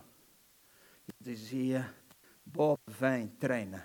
Infelizmente não resultou muito bem, porque não houve uma continuidade assim muito grande. Mas esse sonho nunca morreu. E cada vez, uma das coisas que eu noto é cada vez há mais há mais pessoas deprimidas, há pessoas cheias de angústia, há pessoas que estão a viver debaixo de ansiedade. E há coisas que eu vejo hoje. Eu já disse isso aos irmãos. Em Angola, em Angola, eu vivi coisas que eu nunca tinha vivido na minha vida e hoje leva-me a perceber, não desta vez, mas quando estive ali a viver, hoje leva-me a perceber muito mais o que é que a angústia, o que é que a ansiedade faz na vida de uma pessoa. Coisas que eu nunca percebi. Aleluia.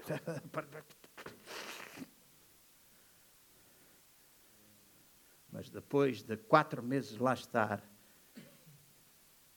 não, cheguei em janeiro, passado cinco semanas de lá estar, ter uma arma apontada à cabeça para me matarem, para me roubarem tudo. Depois de ter ficado sozinho, ouvir tiros, ouvir coisas, assaltos, montes de coisas, ter um medo horrível de caminhar lá por algumas das ruas, eu comecei a ter ataques de pânico. Tive ansiedade. Às vezes ficava tão ansioso que o meu coração, de repente, me disse 140 batidas por minuto. Não sabia o que fazia.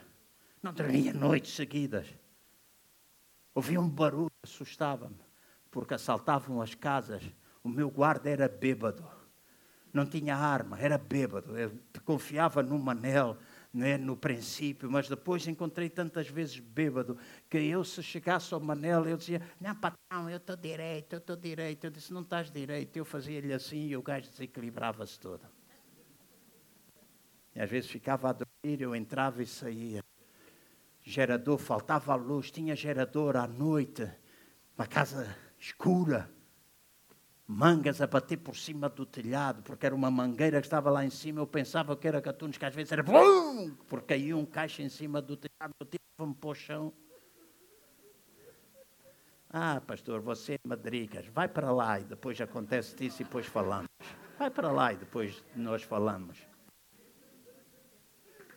Pontem-te uma arma à cabeça para te matar, façam coisas que te fizeram, que me fizeram e depois nós vamos ver. E graças a Deus eu pude receber cura de Deus. Graças a Deus eu tive um ou dois amigos que me ajudaram muito.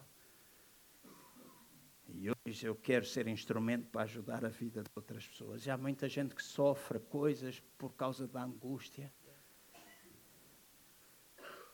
Às vezes os problemas emocionais causam doenças físicas.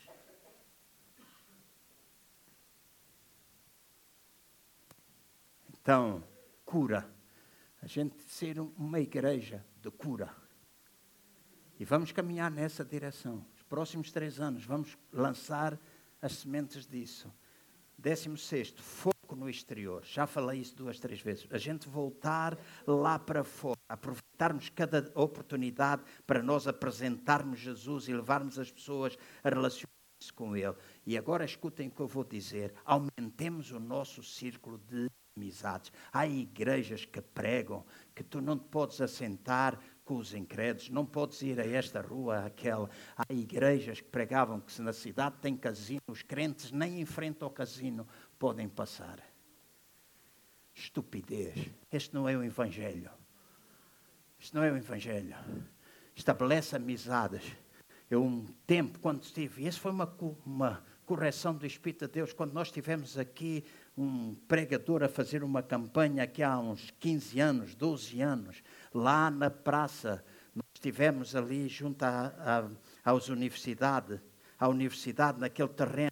Pediram para nós darmos cinco pessoas incrédulas com quem a gente tivesse relacionamento. Eu, João Cardoso, não tinha, porque todos os meus amigos, todos os meus relacionamentos eram dentro da igreja. Eu tive vergonha, porque o pedido era cinco pessoas com quem, das crentes com quem tu tens um relacionamento próximo. Conheço muita gente, mas próximo eu não tinha. E agora passei a ter. Convivo com toda a gente, falo com toda a gente e estou sempre a pedir, dá-me amigos dos crentes. Há alguns casais com quem eu estou a conviver lá e mais algumas pessoas. No outro dia disse à minha mulher: não tarda muito, vamos levá-los à igreja em Lisboa. E um dia vão. E no dia que eles vierem, vou dizer, meus amigos da Aveiro, vocês já sabem quem eles são. Conviver. Abram o vosso círculo de amizades. E não significa que toda a gente tem de vir logo à igreja. Se calhar vai na tua casa, se calhar tu oras com eles na rua e é salvo. Porque é o importante, e no dia seguinte, se calhar, ele morreu e morreu salvo. Não percas a oportunidade de falar, de ter uma igreja que está voltada para o exterior. Nós temos estado, a minha observação é, nós temos estado demasiado voltados para o nosso umbigo enquanto igreja. Preocupados com as nossas coisinhas, nossas guerrinhas intestinais. Sabe o que é uma guerrinha intestinal, não sabe? Só cheirar mal. Foco no exterior. Décimo sétimo. Discipulado e envolvimento ministerial. Treinamento, a gente treinar pessoas, a gente envolver pessoas. E por isso nós vamos estar cada vez mais a discipular, treinar e levar cada pessoa se ofereça a si mesmo em serviço a Deus. Décimo oitavo, participação financeira. Nós devemos ser os que suportamos a obra de Deus. Amém? Às vezes a gente fica com medo de falar, e agora não vou falar dízimo, nem ofertas, nem nada. Estou a dizer, se nós estamos comprometidos com Deus, estamos comprometidos com a igreja, com liderança, etc., nós suportamos aquilo que nós amamos. Tal e qual como nós desejamos suportar e apoiar a nossa família. Esta é nossa família espiritual. Nós devemos estar envolvidos financeiramente, suportando, apoiando, tendo tudo claro, ter tudo transparente, fazendo as coisas como elas devem ser feitas e de maneira que nós possamos continuar a envolver. E as duas últimas coisas, décima nona, celebração. E eles só ficaram até a décima nona, a vigésima eu acrescentei. Não mandei. Celebração. A celebração significa que nós vamos ter uma igreja que nas nossas vidas diárias, na nossa vida em conjunto, nós podemos ter um espírito de alegria presente, um sentido de humor presente, sem nós perdermos aquilo que é nós honrarmos a Deus e adorarmos a Deus. Sei que algumas pessoas não gostam quando eu brinco. Sei que algumas pessoas, se eu hoje, fazem sempre uma cara feia porque são pessoas que provavelmente nas suas vidas levam o dia a dia a chupar limão e a beber vinagre. Eu agora como pouco açúcar, como de vez em quando. Eu tenho de fazer uma confissão. Eu já disse aqui que durante meses eu não comia bolos, não comia açúcar, não meto açúcar no café, não, no chá, pouca coisa. Mas aqui o meu irmão Eliseu todos, não é todas as semanas, mas muitas semanas. Esta semana foi. Ele traz uma caixa assim grande e escreve lá em cima: Reverendo João Cardoso. Está cheio de mil folhas daquele chocolate que eu gosto, aquele bolo rim com aquele açúcar branco, o rim com, com o chocolate, pastéis de nada. O eclair, chama-se eclair, não é? Eu não gosto nada daquilo. Ontem à noite comi três que vale é que são miniaturas, são miniaturas. Eliseu, Eliseu. E depois tem a minha mulher, tu não podes comer, tu não podes comer, tu não podes. Só um bocadinho, só um bocadinho, só um bocadinho. Já não como há muito tempo. e por último, então, celebração.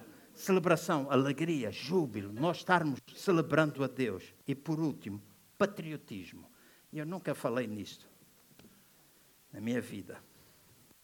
E eu não acredito numa igreja nacionalista, mas eu acredito no patriotismo. Faço-me entender? Eu não acredito numa igreja nacionalista, que nós, ah, coisas, ah, mas eu acredito em patriotismo. Eu acredito que a nossa nação deve ser uma nação que deve prosperar. Eu acredito que a nossa nação deve ser um dos valores e os princípios do Reino de Deus que estão presentes. E eu gostava de ver que nós, cristãos, enquanto igreja, membros do CCVA, nós, com aquilo que nós falamos, abençoamos a nossa nação, oramos pelos nossos líderes políticos.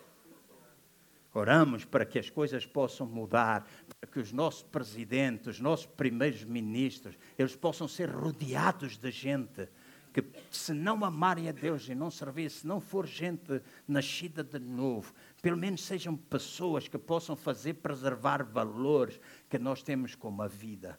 E agora não vale por causa da eutanásia ou não, até porque cada um de nós que está aqui às vezes pode ter opiniões diferentes. Às vezes pode ter opiniões diferentes. Eu tenho um pastor amigo que a filha foi uma festa e acabou, não foi bem violada, mas acabou grávida. Ele como chorava, e ele dizia: João, eu só penso que a minha filha deve abortar, porque vai nascer alguém. É complicado. E nós dizemos, ah, não, diabólico, esse gajo devia ser, deixa de ser pastor já, porque não sei o quê. Mas esses sentimentos, se calhar, chegam à tua vida se fosse contigo e com os teus filhos. Não te metas cá fora a dizer que não. Tanás e tantas coisas que a gente faz. Eu sou pró-vida. Sou pró-vida. E há coisas que eu vou passar a dizer eu sou um criacionista e evolucionista.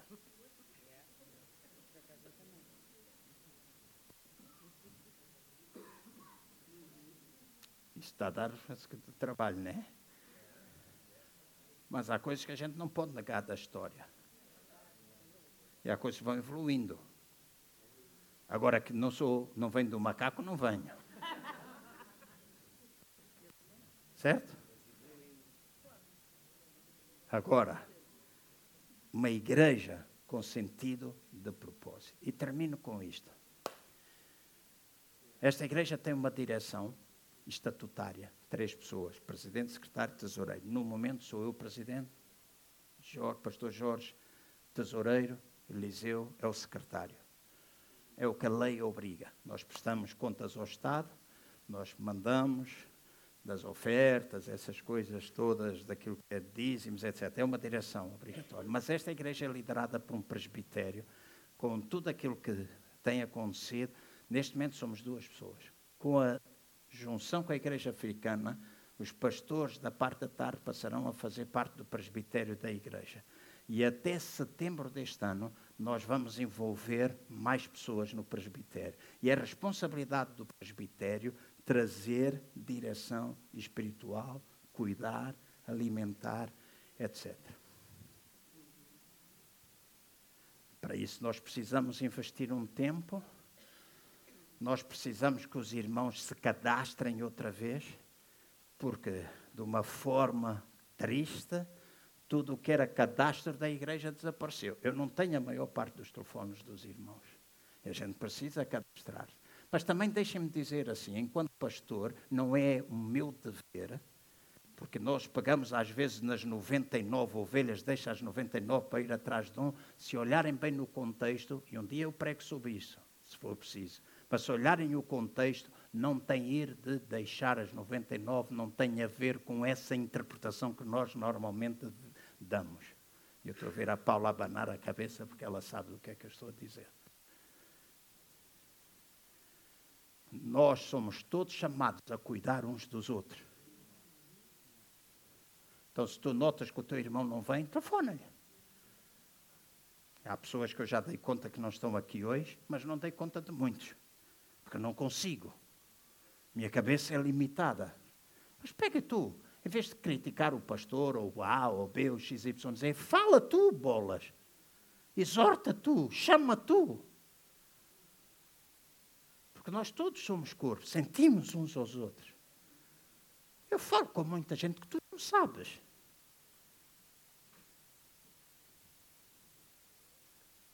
Certo? Vamos fazer. Mas um presbitério. Depois vou ter uma equipa estratégica. Já falei com algumas pessoas e a equipa estratégica não é para me dizer o que é que eu devo fazer, é para eu dizer o que eu sinto e a gente pensar como é que pode fazer. Pensarmos na estratégia.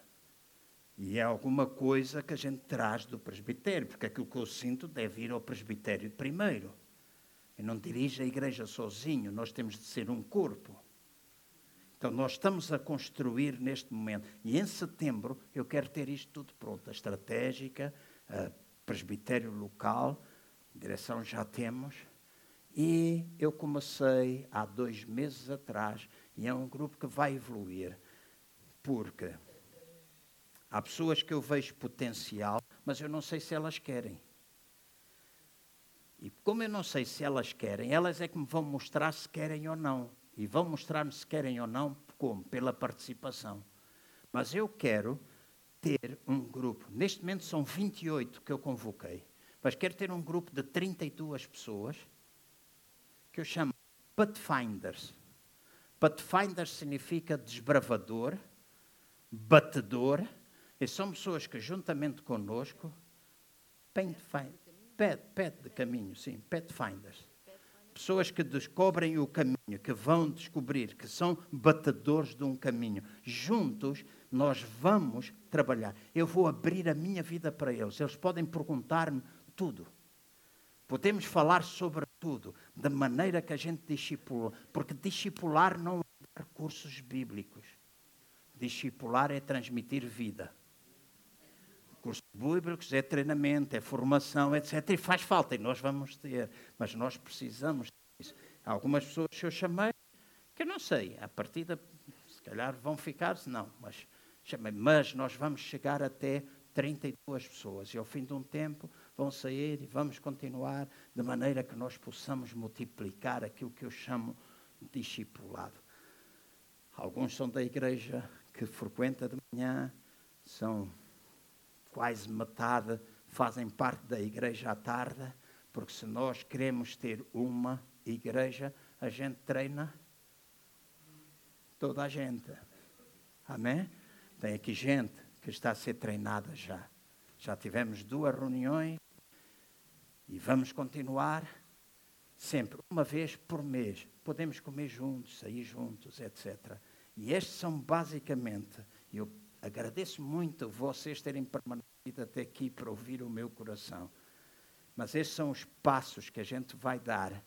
E escutem bem: vai ficar escrito numa revista. Dentro do próximo domingo, ou dentro de dois domingos, eu vou dar alvos aos irmãos e deixem-me dizer, é nessa direção que nós vamos construir. Eu sei que às vezes nós podemos pensar assim: ah, mas a gente é difícil.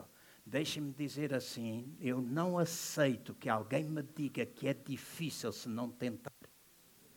Eu nunca aceitei dizer não gosto sem nunca ter comido. Eu sempre disse não gosto de mão de vaca. Sempre disse não gosto de favas. Não gosto de pezinhos de carneiro não gosto de pezinhos do porco de coentrada, não gosto disso, mas eu não gosto de língua de vaca, é horrível. Mas eu sempre experimentei antes de comer, antes de dizer não gosto. E há poucas coisas que eu não gosto. Mas no outro dia, já mais velho, eu disse: fui ao Porto, a convite para pregar numa igreja. E à uma da manhã, o pastor levou-me a comer tripas à moda do eu disse, louco. Uma e meia da manhã, uma, uma e meia. Não, uma fomos para o restaurante, à uma e meia começámos a ser servidos. Eu disse, pá, como é que tu queres que à uma e meia que eu esteja a comer tripa à moda do Porto? chouriço e aquelas coisas todas. Disse, pá, não como. E hoje tenho um trabalhão a separar o chouriço, porque não como chouriço, nem nada dessas coisas. Ontem comi um bocadinho de presunto. O Eliseu estraga-me. É tentador. É, tem de falar com a médica. Estou envergonhado, estou a brincar e eu gosto. Hein? Separo. E no meio das tripas vinha mão de vaca. E eu meti a boca, aquela textura. Mas disse, ah, já não é tão mau como era provei um bocadinho. Comi dois pedaços. E se calhar se eu continuar a comer, há algum tempo atrás comi duas favas. Ainda não gostei. Couves de Bruxelas. Couve de Bruxelas só surgiu no mundo depois da queda de Adão e Eva. Não foi criação de Deus. Horrível. Horrível. Mas no outro dia, estão a ver a mim e comer um restaurante vegetariano? Um amante de peixe e carne. Mas no outro dia foi um restaurante vegetariano e vi lá umas coisas assim e olhei, o que é que é isto? Couve de Bruxelas. E eu disse, vou experimentar. E pus duas daquelas couves no meu prato. Mastiquei e disse, isto é horrível. Mas até não estava tão mal assim, porque eles deram um aquecimento no forno, meteram-lhe um creme por cima, que ficou assim meio grudado naquilo, com uma coisa verde por cima, comi. E eu disse: ainda vou tentar mais outra, outra, outra vez. Se calhar vou começar a comer couve de Bruxelas. Então há coisas que a gente às vezes não gosta que pode passar a gostar. Então não venham dizer é impossível, a gente não consegue. Se a gente não tiver o recurso humano para fazer, Deus vai enviar tudo aquilo que é de Deus. Deus faz com que a gente faça. Vamos ficar de pé, se faz favor? Então, e deixem-me dizer assim, deixem-me dizer assim, irmãos e irmãs, não saiam, é só mais um minuto. Não saiam, se faz favor.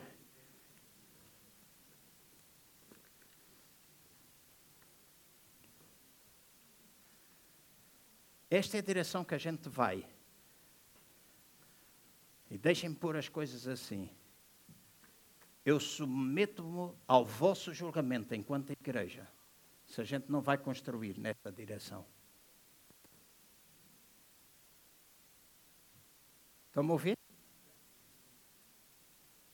Se nós não formos construir nesta direção, eu submeto ao vosso julgamento. Porque nós vamos construir aqueles propósitos desta visão, seguindo isto. E vamos julgar tudo aquilo que nós estamos a fazer. Agora eu falo triênio, porque isto não acontece assim. A gente vai construindo mês após mês, mês após mês, mês após mês. Há coisas que a gente vai criar. Já falei com o pastor, já falei aqui no outro dia. A gente vai fundir igrejas. Vamos ter três grupos de louvor. Um que vai manter as suas características africanas, outro que vai ser misto e outro que é aquele que a gente tem de manhã. Então a gente vai, vai fazer. Ah, mas isto aqui. Não, não, não, não, não, não. Não pega. A gente vai. Ministério das Crianças, a gente vai trabalhar junto. Vamos orar juntos. Temos reuniões de homens. Eles fazem à tarde, nós fazemos de manhã. A igreja da manhã e a igreja da tarde. Estou a fazer reuniões de homens. Já falei que o pastor disse, mas por que duas reuniões de homens diferentes? A gente tem homens, somos homens, homens, homens, vamos fazer todos juntos. Reuniões de senhoras. Mesma coisa. Ter reunião à tarde, ter reunião de manhã, é uma reunião. Vamos encontrar datas, vamos fazer isso. Eu e a minha mulher já vos disse, dentro em breve vamos começar a reunião de casais aqui.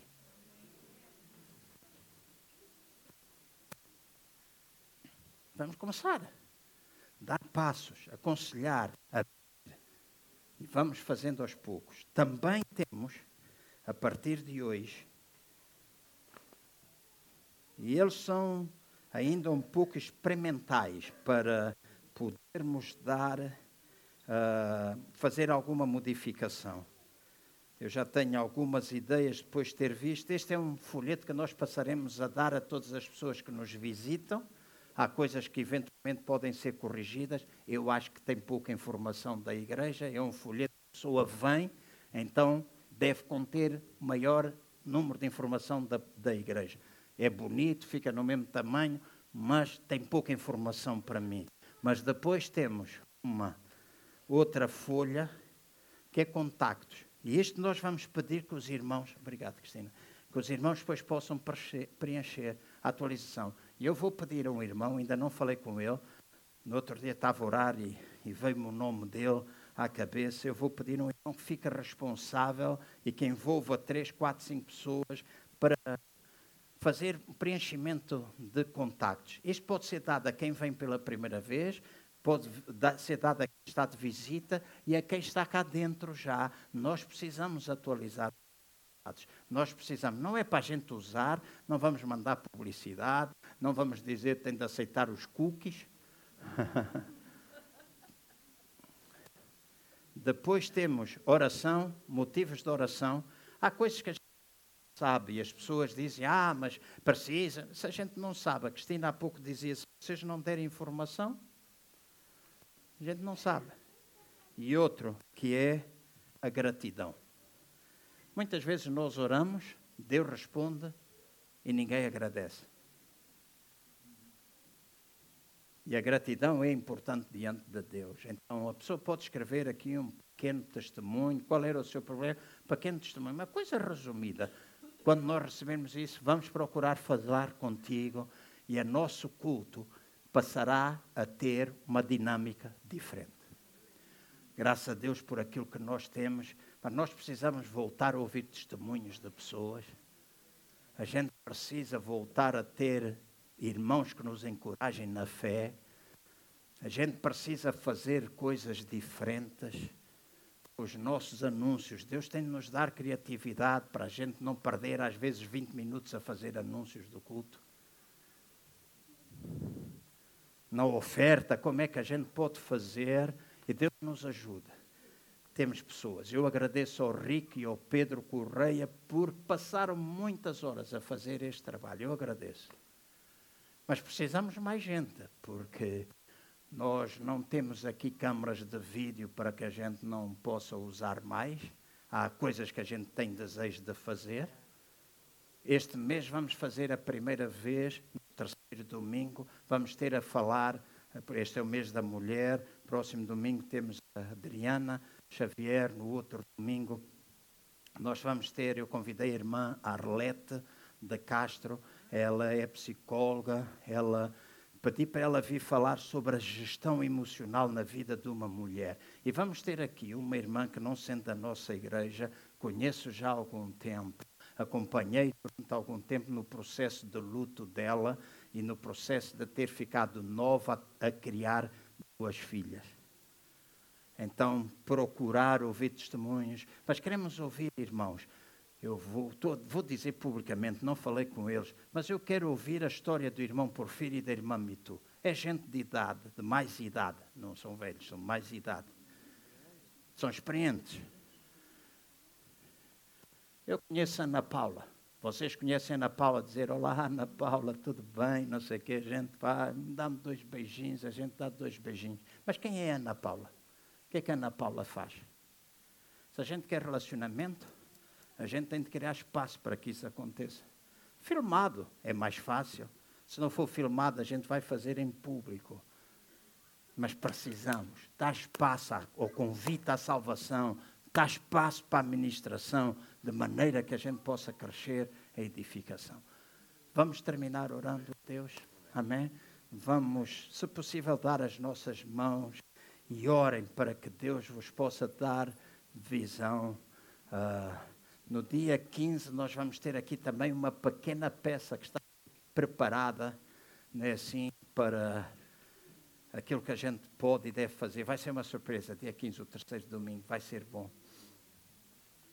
Mas vamos dar as mãos uns aos outros e oremos uns pelos outros. Volto outra vez a dizer muito obrigado por terem ficado. Sei que alguns irmãos avisaram que tinham de sair mais cedo. Sei que é uma e vinte. É tarde, eu prometo. É tarde, eu sei que é tarde. Mas para mim é importante os irmãos conhecerem o meu coração e onde é que a gente vai. Eu volto outra vez a dizer: não quero perder tempo. Tem muita ocupação, tem muita coisa para fazer, luto para me ver livre de tantas coisas. Mas amo aquilo que eu faço. Estou aqui crendo que Deus me pôs aqui para este tempo específico para levantar gente, para levar esta igreja para o futuro, com uma mentalidade multigeracional. Para que no dia em que eu for, no outro dia, na nossa reunião de discipulado, perguntaram, eu perguntei, o que é que tu queres? O que é que gostarias de ter escrito na tua lápide quando morresses? Lembram-se aqueles que estão daqui do grupo? Eu perguntei: o que é que tu queres ter escrito na tua lápide? No dia em que tu morreres, o que é que tu gostarias de lá ver escrito? Eu fiz a pergunta e chegou a mim, parou. E alguém, não sei, não sei se foi Cristina, se foi alguém, disse assim: e você? Né? Porque a gente faz perguntas para os outros, às vezes não quer. E você? Eu disse: só quero uma coisa. Influenciou a muitos. É o que eu gostaria de ver na minha lápide.